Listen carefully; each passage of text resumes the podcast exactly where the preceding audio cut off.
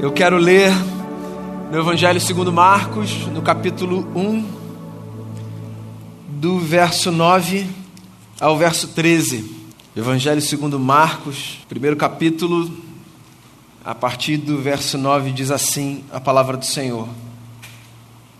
Naquela ocasião, Jesus veio de Nazaré da Galiléia e foi batizado por João no Jordão. Assim que saiu da água, Jesus viu o céu se abrindo e o Espírito descendo como pomba sobre ele.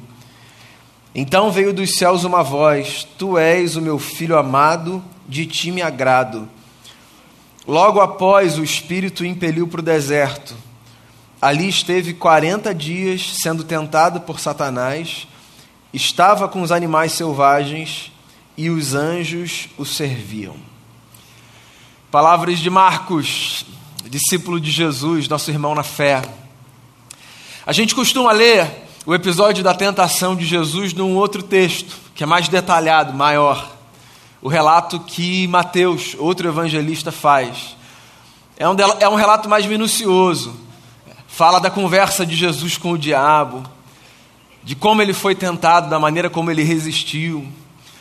Talvez por ser um relato mais minucioso, detalhado, quando a gente pensa no episódio, a gente vai direto para ele. Mas esse relato aqui de Marcos, que antecede historicamente o relato de Mateus, é também muito interessante. Porque há uma beleza da história que é contada nos detalhes, que é o caso de Mateus, mas existe também uma beleza da história que é contada na sua versão sintetizada. A síntese, ela requer um certo grau de sofisticação que às vezes a gente desconsidera. Conseguir reduzir ao essencial, escolher as palavras certas para com pouco comunicar muito. Isso não é das tarefas mais simples. Inclusive, dizem que Leonardo da Vinci falou certa vez exatamente isso. A simplicidade é o último grau da sofisticação. Marcos aqui é de uma simplicidade super sofisticada. Porque ele consegue falar sobre o episódio da tentação de Jesus com poucas palavras, dizendo muita coisa para a gente. E eu escolhi esse texto aqui para a gente refletir hoje, porque, dentre outras razões, eu penso que esse texto funciona como uma espécie de esquema que explica a nossa vida, seja qual for o momento que a gente esteja atravessando. Eu acho que existem algumas cenas no nosso imaginário que são capazes de descrever a vida de qualquer pessoa a despeito da nossa realidade nos detalhes. Ou seja, pelo que quer que você esteja passando nesse exato momento, esse texto aqui de alguma forma fala sobre a sua vida da mesma maneira que fala sobre a minha. Na psicologia a gente descreve essas situações como situações arquetípicas são modelos que nos servem como referência para qualquer pessoa. Aqui a gente tem um modelo da vida. E esse modelo se estrutura a partir de algumas afirmações. Primeira delas, a afirmação de que nós somos filhos amados. Ponto. O texto começa dizendo isso. Naquela ocasião, Jesus veio de Nazaré da Galiléia e foi batizado por João no Jordão. E assim que saiu da água, Jesus viu o céu se abrindo e o Espírito descendo como pomba sobre ele. Então veio dos céus uma voz: Tu és o meu filho amado, de ti me agrado. Essa cena é uma cena tão incomum dos céus se abrindo, do Espírito descendo como uma pomba, que é muito fácil a gente ser capturado na nossa atenção por esses detalhes, dessa manifestação incomum, mística, dos céus se abrindo, do Espírito descendo no formato de uma pomba, coisas que a gente não vê todos os dias. Mas eu não sei você, para mim a parte mais importante desse acontecimento é a voz que se faz ouvir do céu, comunicando algo acerca daquele que recebia aquela presença do Espírito que era batizado por João. E essa voz dizia: Esse aí é o meu filho, ele é amado, eu tenho prazer nele. Porque vê se não é verdade, na vida a gente pode ter ver coisas sobrenaturais, a gente pode passar por essas experiências, sabe? De ver coisas difíceis de serem explicadas, de presenciar momentos difíceis de serem descritos. Há coisas na vida, na nossa vida, que são tão maravilhosas que quando a gente tenta explicar para alguém, a gente não encontra palavras. A gente tem medo de escolher as palavras, porque de alguma forma a gente sabe que as palavras vão diminuir a intensidade daquela experiência. E aí a gente conversa com as pessoas, a gente conta para as pessoas como foi, e a gente diz assim: foi mais ou menos assim, não foi bem assim, eu não estou conseguindo me expressar direito, porque tem coisa que é grande demais para caber no nosso discurso. Essas experiências são as experiências místicas, epifânicas, sabe? Dos céus que se abrem, desses encontros que acontecem entre o nosso coração e o coração de Deus. Que às vezes estão nesse campo da religião, da experiência religiosa, não, às vezes estão num outro campo, das relações, dos abraços que a gente dá, dos olhares que a gente troca. Fato é que a nossa vida é marcada por esses momentos, difíceis de serem é, descritos com as palavras que nós conhecemos. E é claro, esses momentos são singulares, fundamentais. A vida seria muito mais insossa, sem graça, sem sal, sem cor, se a gente não tivesse esses momentos espetaculares que pontuam a nossa caminhada. Mas vamos fazer um exercício aqui? Vamos colocar as coisas em perspectiva. O que é mais importante? Momentos como esses ou a lembrança cotidiana de que nós somos filhos e filhas amadas? Esses momentos são importantes, eles são importantes.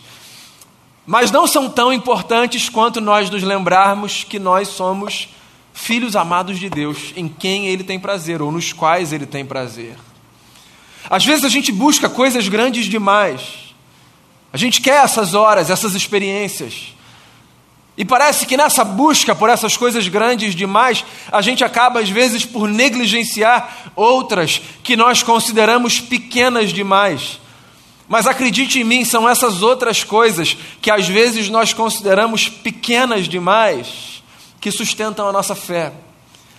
E das coisas que às vezes nós consideramos pequenas demais, mas que sustentam a nossa fé, está essa afirmação fundamental, basilar, estrutural, inescapável e necessária para cada dia da vida: nós somos amados por Deus. E tem uma coisa bonita nessa história. Eu sempre falo disso quando eu venho para esse texto ou para o de Mateus. Essa afirmação que é feita pelo Pai acerca de Jesus é uma afirmação que é feita antes que Jesus tivesse feito qualquer coisa no seu ministério. Jesus não foi declarado como um filho amado porque ele curou o enfermo. Jesus não foi declarado como filho amado porque ele ressuscitou um morto.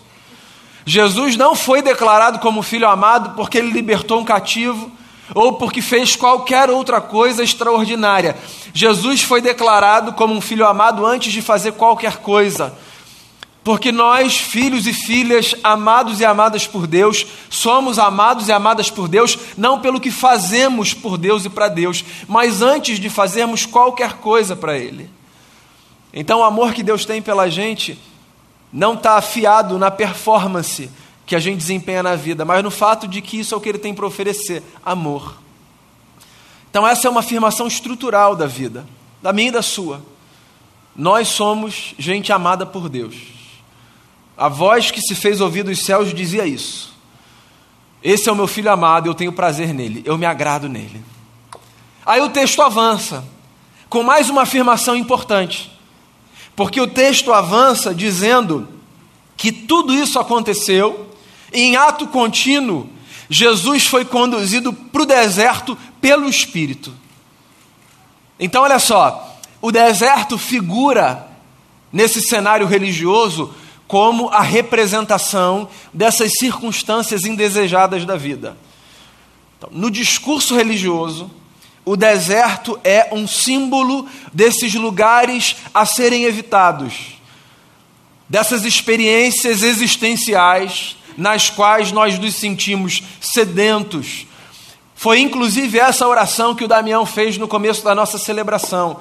Que Deus sacie a nossa sede nessa manhã. Foi essa, inclusive, a canção de abertura desse culto.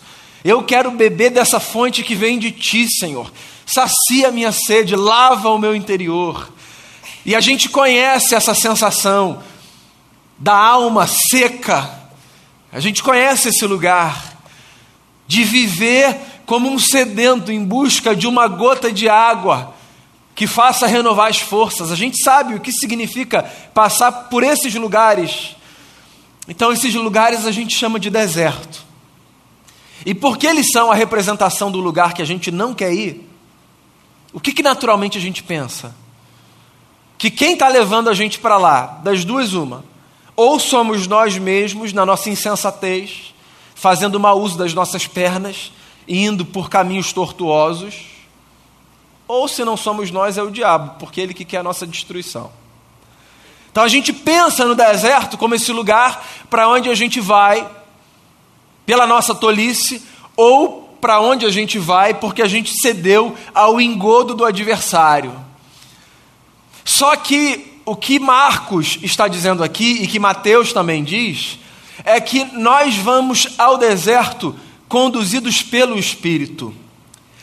E não é porque o Espírito deseja que a gente passe por desertos, ou seja, não tem a ver com uma espécie de, de gozo divino na nossa adversidade, na nossa luta. Não tem a ver com isso. Do tipo, Deus quer que a gente passe por aquilo porque Deus quer que a gente sofra aquela dor. Eu não acredito nisso, de coração. Eu acho que a afirmação de Marcos tem a ver com uma outra constatação. Com a constatação de que a nossa vida é conduzida por Deus e ponto. Quem conduz a gente é Deus, Ele que guia a nossa vida. Seja no momento fácil, alegre e de celebração, seja no momento difícil, triste e de lamento. Então, isso é uma coisa que traz paz para o coração, pelo menos para o meu traz, eu não sei como isso bate dentro de você. Eu me lembrar que onde quer que eu esteja, e a gente cantou isso aqui também, lá, lá a tua mão está. Lá onde? Lá em qualquer lugar. Lá. A mão dele está lá. Então, se a gente vai para o céu, ele está lá.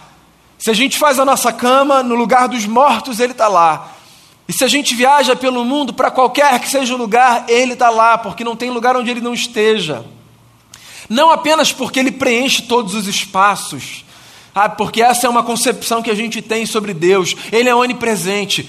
Ou seja, ele está plenamente presente em todos os lugares. Não é apenas por isso que a gente diz que ele está, a gente também diz que Ele está onde quer que a gente esteja, porque a gente acredita nessa verdade bíblica de que se a nossa vida é conduzida por Ele, e se Jesus disse que a gente teria companhia, a companhia dele, desse outro consolador que viria para estar com a gente, habitar o nosso coração e caminhar na nossa jornada ao nosso lado, então, então onde quer que a gente esteja, ele vai estar.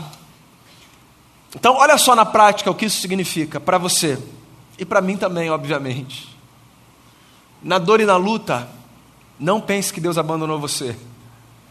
No vale da sombra da morte, não acredite que você está sozinho. No dia difícil, quando tiver doído, quando você não tiver ninguém para ligar, quando nenhum amigo seu puder te atender, quando você mandar mensagem para um, dizendo assim, cara, você pode falar comigo agora?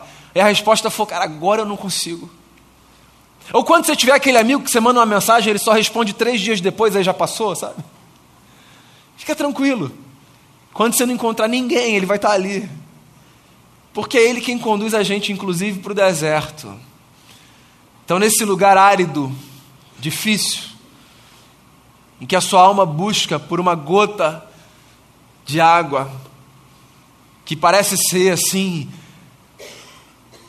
esse remédio de Deus para rearrumar as coisas pelo lado de dentro, quando você estiver nessa jornada, lembra desse negócio. Ele está com você, nunca te desampara, nunca te abandona, caminha do seu lado todos os dias. O que não significa que o deserto foi transformado num parque de diversões, vamos combinar, deserto ainda é deserto. Até porque o que o texto diz, essa é a terceira afirmação, é que esse filho amado cuja vida é conduzida pelo Espírito, foi ao deserto e ali ele foi tentado pelo diabo. Então, olha só, mais uma afirmação sobre a minha vida e sobre a sua vida. A vida é palco de tentações. E a tentação tem a ver com essa experiência que a gente tem pelo lado de dentro, de perceber linhas que a gente deseja cruzar, quaisquer que sejam as suas naturezas, qualquer que seja a área da vida que você pense aí. A tentação tem a ver com essa experiência na qual o desejo é um desejo que surge para que a gente cometa uma transgressão. Todo mundo é tentado. Todo mundo. Cristo, inclusive. A diferença é que o texto das Escrituras fala que Jesus, como nós, foi tentado em todas as coisas, mas que ele não pecou. Ou seja, Jesus, como filho de Deus que era, teve uma capacidade de não atravessar as linhas que também estavam postas no curso da sua vida. As linhas estavam postas no curso da vida de Jesus. Eu gosto de pensar nisso, porque isso me traz uma espécie de, de paz porque eu não sei você, mas às vezes, nas minhas conversas com Deus, eu fico conversando comigo mesmo também e pensando assim: será que Deus vai entender esse negócio, esse lugar aqui que eu estou querendo descrever? Não do ponto de vista da cognição, porque, de novo, Deus conhece todas as coisas. Mas assim, as nossas orações, elas são conversas com um ser que não vive na prática aquilo que a gente vive, certo? É disso que eu estou falando. Essas lutas humanas, esse Deus que é espírito, ele, ele não vive essas lutas. E aí a gente pode pensar assim: Deus está privado disso tudo, né? E aí é muito fácil. É por isso que eu gosto muito da ideia do Deus que toma forma em figura humana, do Verbo que se faz carne. Essa experiência da humanização do eterno, ela é uma experiência que me aproxima dele, que me faz lembrar que nas minhas orações Deus sabe o que eu passo, não apenas porque conhece todas as coisas, mas porque quando assumiu figura humana, na pessoa de Jesus Cristo de Nazaré, filho de Maria e de José, Deus viveu aquilo que a gente vive. Se deparou com linhas a serem ultrapassadas. Mas, tanto como uma declaração de vitória, como, como uma declaração de inspiração para a gente, não as atravessou. Mas ainda assim foi tentado. A vida é palco de tentação. Você não luta porque você está distante de Deus, você não luta porque Deus te abandonou, você não luta porque você ainda não se empenhou bastante, você luta porque a vida é isso aí, é lutar. Então, as lutas que você tem, elas não falam sobre a sua condição de espiritualidade, sabe? Ah, se eu estou sendo muito tentado, se eu estou passando muito por isso, por aquilo, é porque talvez eu não esteja tão perto de Deus assim, tão pronto assim, Talvez eu não esteja tão elevado assim, sabe, nessas categorias de espiritualidade. Não, balela, abandona esse tipo de pensamento. Você luta porque você é gente. E quer a má notícia? Você vai lutar até o fim da sua vida. Não tem jeito. Vai ter um dia da sua vida que você não vai ter uma luta para enfrentar. Há lutas que são mais fáceis, há lutas que são mais difíceis, há momentos que são mais desafiadores porque a gente está meio fraco. Outros momentos são mais tranquilos, porque a gente está ali disposto, empenhado, mas você sempre vai lutar.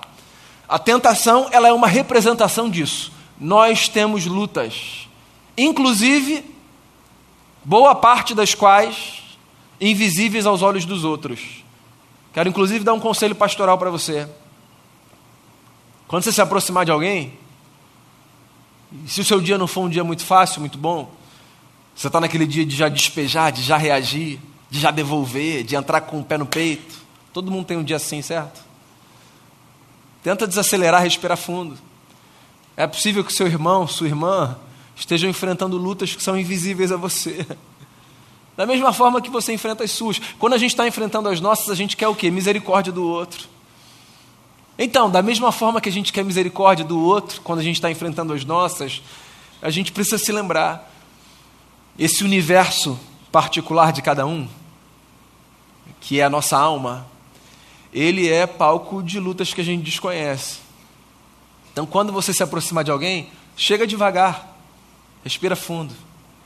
É possível que a pessoa esteja num dia mal. A gente também tem o nosso. Porque na vida a gente é tentado. E aí tem duas coisas mais que aparecem aqui no texto. Primeiro, filho amado. Depois, conduzido pelo Espírito, depois tentado pelo diabo. Aí vem para essa cena da tentação. Tem duas coisas aqui que são muito importantes para a gente se lembrar nas nossas experiências de tentação. Primeira delas, as feras nos cercam. É o que Marcos diz aqui. O Espírito o impeliu para o deserto. Ali ele passou 40 dias sendo tentado pelo diabo. A versão que eu li diz: ele estava com os animais selvagens. Outra versão diz: as feras o cercavam. Talvez essa outra versão dê uma dimensão um pouco maior, sabe, do que é se encontrar num lugar de tentação. É ver fera por todos os lados. É ver aquilo que é assustador, aquilo que é intimidador, aquilo que é ameaçador por todos os lados. O deserto é esse lugar onde nós nos percebemos cercados por aquilo que intimida. Faz parte. E olha só, tá tudo bem se sentir intimidado. A vida é isso aí. É engraçado porque a gente cresce na vida e diferente da infância, que é aquela fase na qual a gente não tem tanta vergonha de dizer que a gente está com medo. A criança não tem vergonha de dizer que está com medo, né? Ela fala, ela sabe que ela pode segurar a mão do pai, da mãe. E aí ela diz: Eu estou com medo. Ela chora, ela pede colo. Aí a gente cresce. E a vida adulta, ela é engraçada porque a gente se organiza sem nenhum acordo verbal, a gente se organiza a partir assim de alguns contratos que a gente estabeleceu. Um desses contratos que a gente estabeleceu para a gente se organizar na vida adulta é a gente precisa ser forte o tempo todo. Então a gente vai para esse palco da vida adulta vestindo uma espécie de máscara de super-herói. E a gente está sempre com o peito estufado. E a gente está sempre dizendo que a gente está pronto. E a gente está sempre afirmando que está tudo bem. Mas a verdade é que nem sempre está tudo bem. E que nem sempre a gente está forte. E que esse peito estufado que a gente, sabe, posa para se apresentar para o mundo, na verdade, é só nossa defesa para a gente não dizer que naquela hora, pelo menos, a gente está morrendo de medo por causa das feras que nos cercam. Mas vai, vou desligar a câmera para você ficar mais confortável. Qual é a verdade? A verdade é que às vezes a gente olha para o lado e a gente só vê fera, né? E a gente mingua, a gente diminui, a gente se encolhe, a gente quer colo. A gente fala, cadê a minha mãe? A gente quer uma mão que abrace, que aperte alguém que olhe e que diga assim: fica tranquilo, porque o deserto faz isso com a gente, pessoal. A gente olha e tem fera, tem fera, tem fera, tem fera. É por isso que às vezes no deserto a gente diz assim: Ó, oh, não vou mais avançar, não. Não dá mais. Quero parar, vou desistir. Porque parte do empenho que a gente coloca na vida tem a ver com aquilo que a gente vê no entorno. Se a gente está vindo a linha de chegada logo ali, pode ser um dia difícil. O que, que a gente faz? A gente respira fundo e diz: Eu vou correr mais um pouquinho, porque já está chegando. Mas se a gente não vê a linha de chegada e tudo que a gente vê é esse cenário nebuloso, assustador, é muito mais fácil passar pela nossa cabeça o pensamento de: Acho que eu vou jogar a toalha. Falta muito, não vou conseguir. As feras no nosso entorno, elas são intimidadoras. E às vezes elas são tudo que a gente consegue ver. Só que tem uma última coisa que o texto fala aqui, que para mim é a coisa mais bonita do texto. Depois da declaração de você é o meu filho amado, eu tenho prazer em você. A última coisa que o Marcos fala é: as feras o cercavam, mas os anjos o serviam.